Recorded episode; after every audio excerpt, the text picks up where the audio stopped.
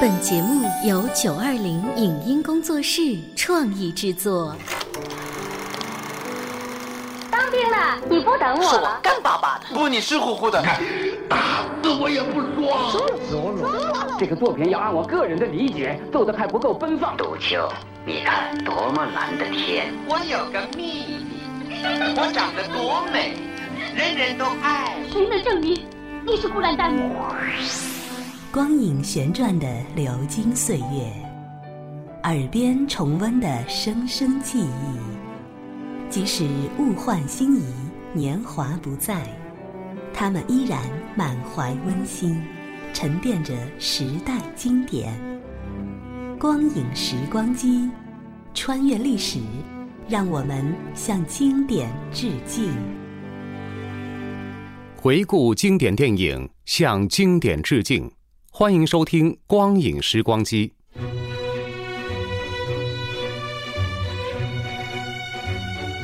设置于一九八零年的电影《天云山传奇》，是根据鲁彦周的同名中篇小说改编，由谢晋执导，是我国第一部触及反右斗争扩大化题材的影片。在它诞生之际，正值粉碎四人帮之后不久。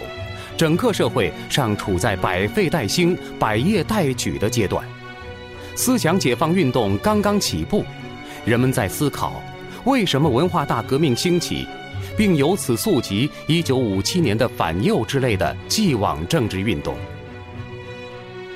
谢晋导演曾经说过，他自己喜欢的影片是能够拨动人的心弦、引发人们思索的作品。他希望文艺作品真正发挥艺术的力量，使它能够起到提高整个民族思想、文化、道德水平的作用，起到提高广大人民思想境界和社会主义精神文明的作用。要实现这个目标，并不是轻而易举的，它不仅要担一定的风险，而且需要一种炙热的感情和勇敢、顽强的探索精神。本期的光影时光机，请您欣赏上映于一九八一年的国产电影《天云山传奇》的录音剪辑，下集。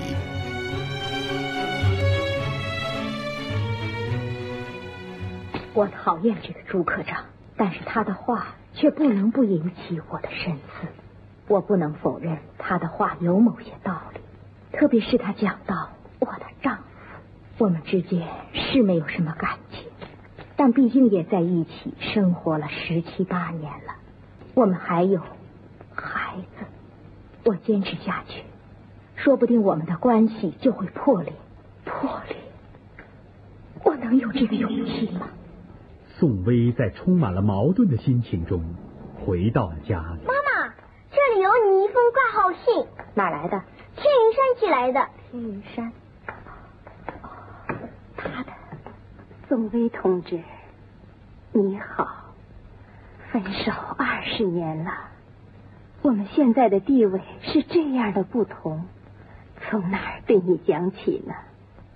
你对我和罗群同志的结合，可能会觉得奇怪，正如有一些人常常问我一样，你为什么把自己拴到一个屡教不改的右派反革命身上？我怎么说呢？本来，对于人生，对于所谓幸福，个人有个人的理解，我不强求别人。我写信给你，也只是谈谈我自己的生活和想法。我维护的不是罗群个人，因为罗群对党、对社会主义、对人民的感情是非常深厚而真诚的。我正是在这个基础上认识到它的可贵。我还是从你走后谈起吧。你走后不久，罗群和林署就和特区派来的检查组闹翻了。有一天，咱们走吧。你们上哪儿去？到特区党委。他们高高在上，偏听偏信，搞些什么名堂？这次要好好给他们提点意见。这种官僚主义作风不改掉，怎么得了啊？就是。可是，这次提意见不但没有解决问题，反而带来严重后果。不久，反右派运动开始了。反右派斗争应当反真正的右派。可有的人却利用这个政治运动，开始整起自己的人来了。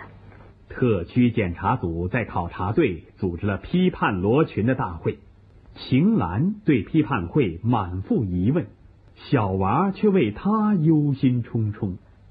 你今天一言不发，人家已经很注意你了。对党委提了意见，就叫反党；改变了吴瑶的做法，就叫投降路线；跟宋薇谈了恋爱，也叫道德堕落。团结知识分子，就叫为右派讲话。来了，走，快走。这到底是你你轻点儿。我不会说假话。难道革命需要人虚伪？人不应该忠于事实，忠于真理，忠于同志吗？我。小王吃饭了。哎，走吧，吃饭去。秦岚无心去吃饭，他来到罗群的宿舍，只见罗群正在写着什么。你在写检查？你检查什么呢？我写不下去，我不能怀疑党所发动的这次运动。我愿意检查自己，跟组织上的步伐一致。可是我认识不到的东西，我不能瞎说，我不能对党说假话呀。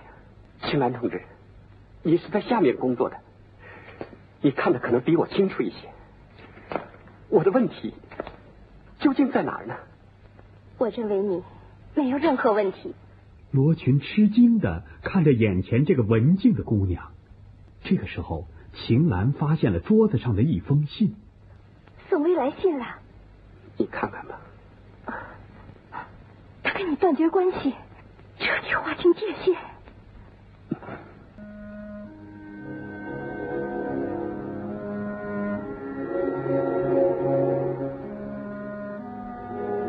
就在一个阴沉的雨天，罗群被押送着离开了考察队。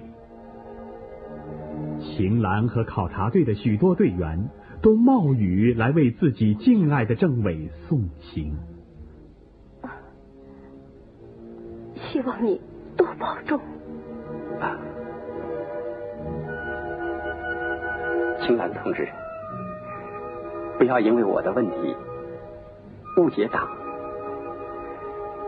希望同志们好好工作。罗群就这样走了。奇怪的是，他的影子总是萦绕在我的心头。我不由自主的为他担忧。我知道，他现在正面临着严峻的考验。在一个阳光明媚的日子里，秦岚背着一个小书包来看罗群。大嫂，请问罗群住在哪儿？啊，你找老罗啊？哦，你是他对象吧？我，来，怪可怜的。自从他发配到我们这儿一年多了，没一个亲人来看过他，孤零零的。哎，秦岚跟着大嫂来到了一个磨坊前，磨坊外边那风车似的水轮，虽然已经经过了多年的风吹水浸。但是它依然在不停的旋转。罗群的住处就是旁边的一个小茅草屋。这时候，罗群正坐在那儿专心的写着什么，竟连身边来了人都没有发现。秦岚调皮的弄响了水碗。秦岚同志，真没想到你你会到这儿来。请坐，请坐。坐哪儿啊？啊啊！傻子。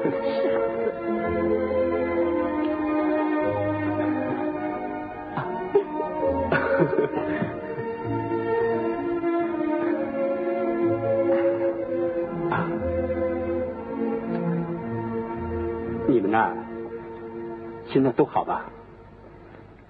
他们把过去的计划都推翻了，说那是保守的、落后的，是你的投降路线产物。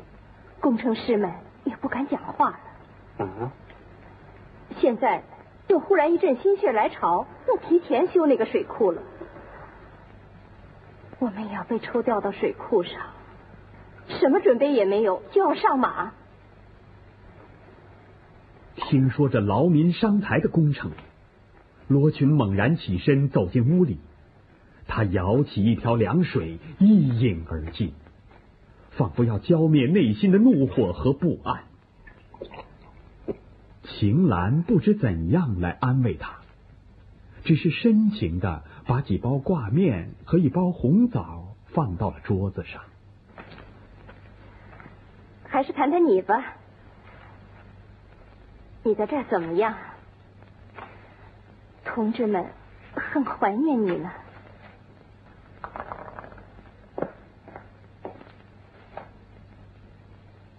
请你告诉同志们，我也很怀念他们。我悲观过，也失望过，可是后来我想，有人把我开除了，革命没有开除我。人民没有开除我，我自己更没有开除我自己。我想要在可能的范围之内继续努力为党工作。哎，老罗，哎，来了啊！这是我给自己做的安排，你别提提意见。罗群把笔记本递给了秦岚，然后就到磨坊里干活去了。秦岚捧过笔记本。充满敬意的看着，你要继续研究天云山的建设和开发。我现在的处境，在和我同样遭遇的人当中，就算是好的了。嗯，我不能浪费自己的生命。我支持你，罗青同志。谢谢你，青兰。青兰同志，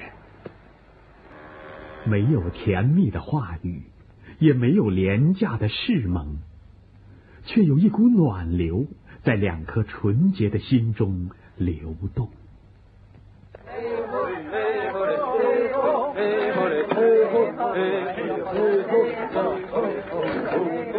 我到了水库工地，罗群和林鼠不久也来了，这是。一九五九年的秋天，这一天，已经升任天云山特区副书记的吴瑶同志也来了。吴书记，您来了。啊你好，您好。王处长，你好。你也在这儿啊？哎，好好。你好，你好。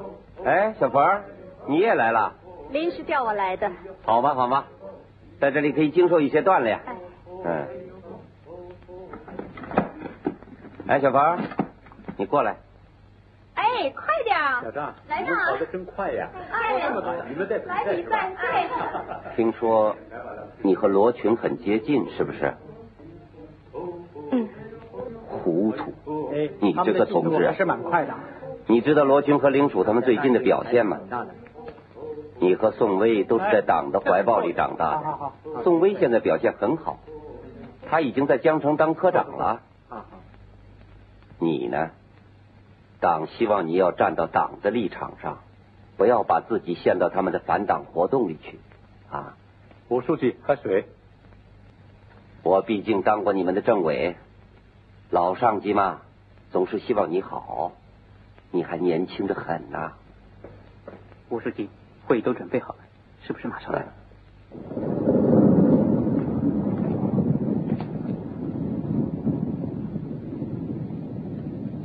罗群和林鼠反对砍伐森林去搞土法炼铁，被说成是破坏大炼钢铁、破坏大跃进。这样一来，问题就大了。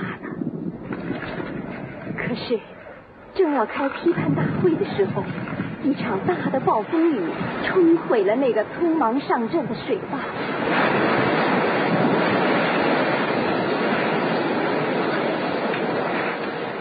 凶猛的洪水在水库工地上翻滚咆哮，灵鼠奋不顾身的上天抢险，但是无情的恶浪却把它吞没了。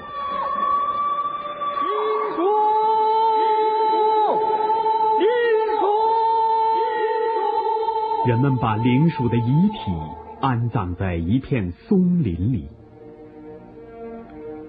看着灵鼠病弱的妻子和幼小的女儿，罗群和秦岚悲愤万分。他是什么反党？什么友情？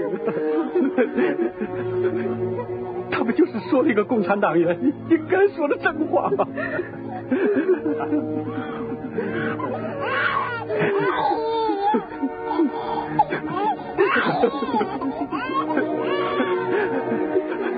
他是不应该死的。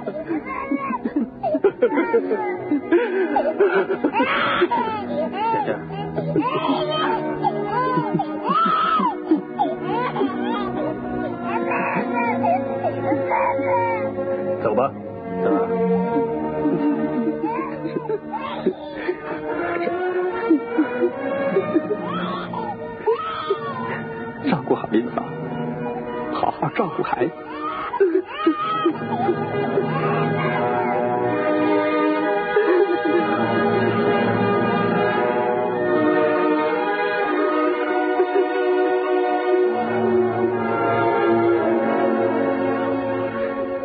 灵鼠牺牲了，罗群被带走了。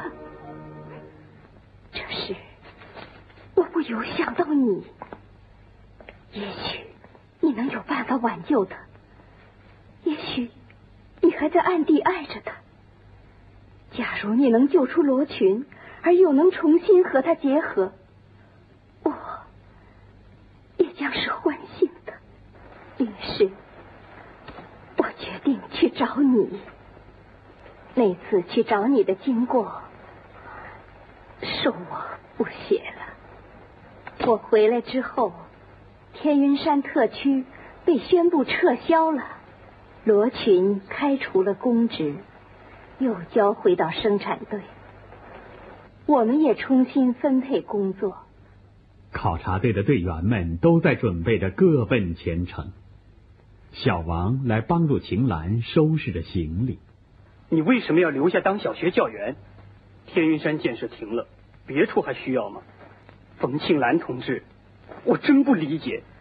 有些事叫人理解是很难的，只需要有勇气冲破它。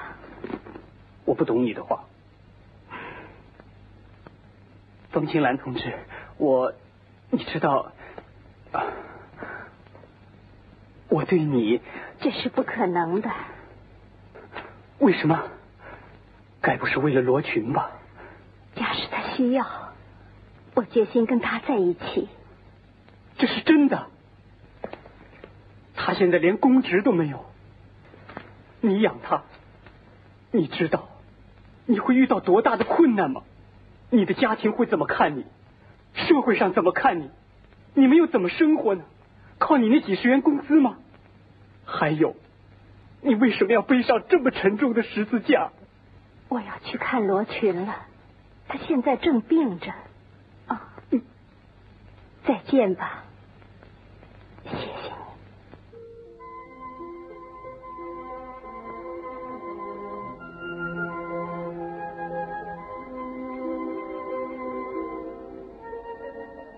秦岚冒着风雪向罗群的住处走去，她那红色的长围巾迎风飘动，犹如一团炽烈的火焰在闪闪发光。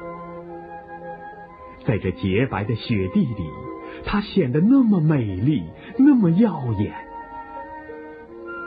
邢岚来到罗群的茅屋前，一位好心的社员从里面走出来。你来看他啊？嗯，难得呀。他高烧不退，我真不知道该怎么办。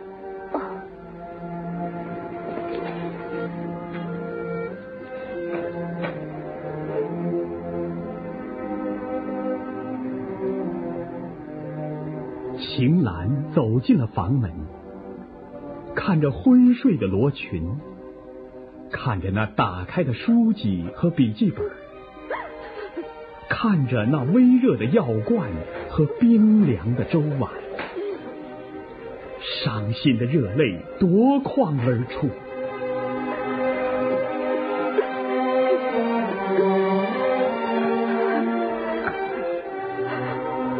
他不顾一切的扑在罗群的身上，失声痛哭起来。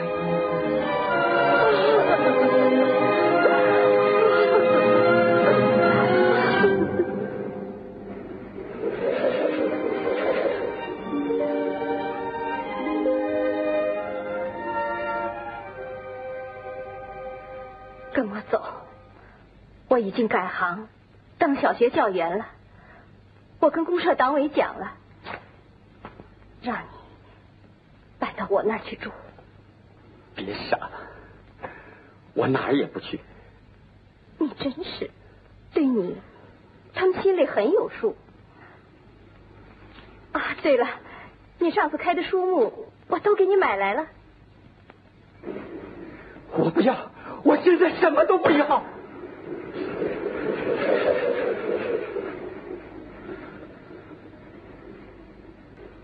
你怎么了？沉重的包袱，我一个人背，一个人背。走吧，傻子。我现在身上还有五块钱，五块钱结婚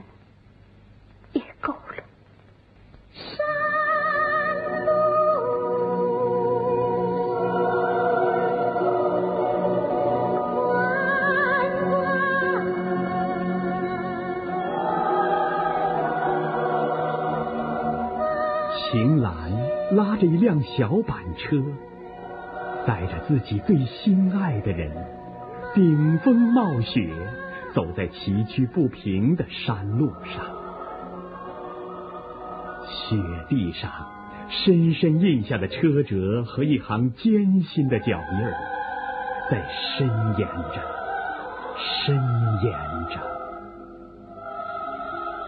在这茫茫风雪中缓缓前进的小板车，宛如一只逆流而上的孤舟。秦岚就像是一个倔强的纤夫，紧紧的拉着他，一步一步的走向前。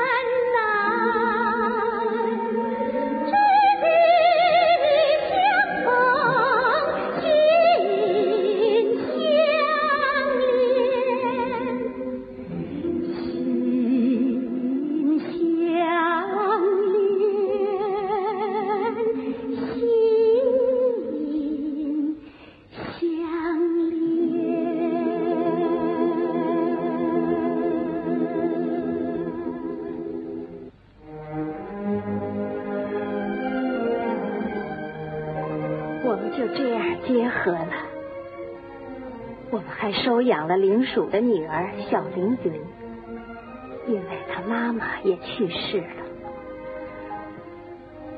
我们的生活是艰苦的，甚至可以说是穷困的，但是我们的精神生活却是昂扬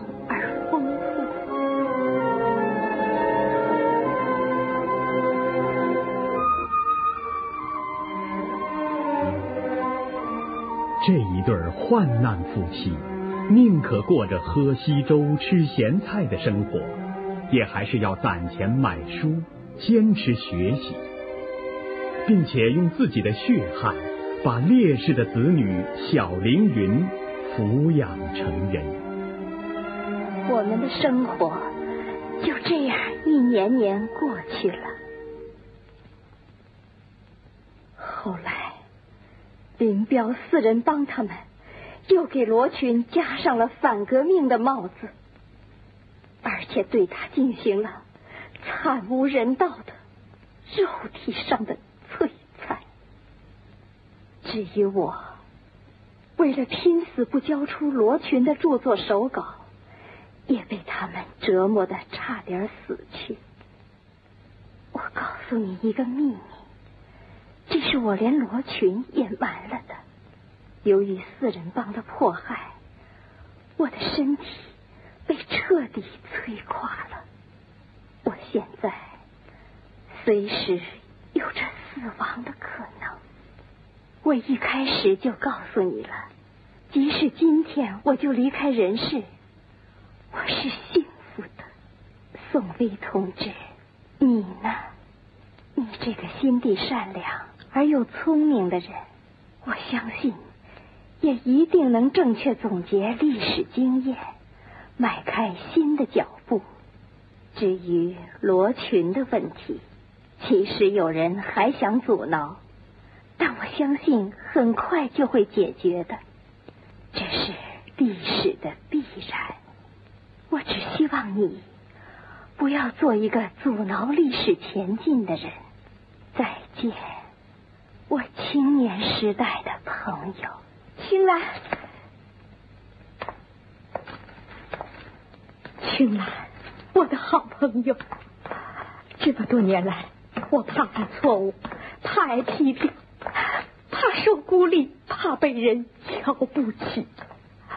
我丝毫也没有敢想过要独立思考，丝毫也没有啊。看完了秦岚的信。宋威的心情久久不能平静。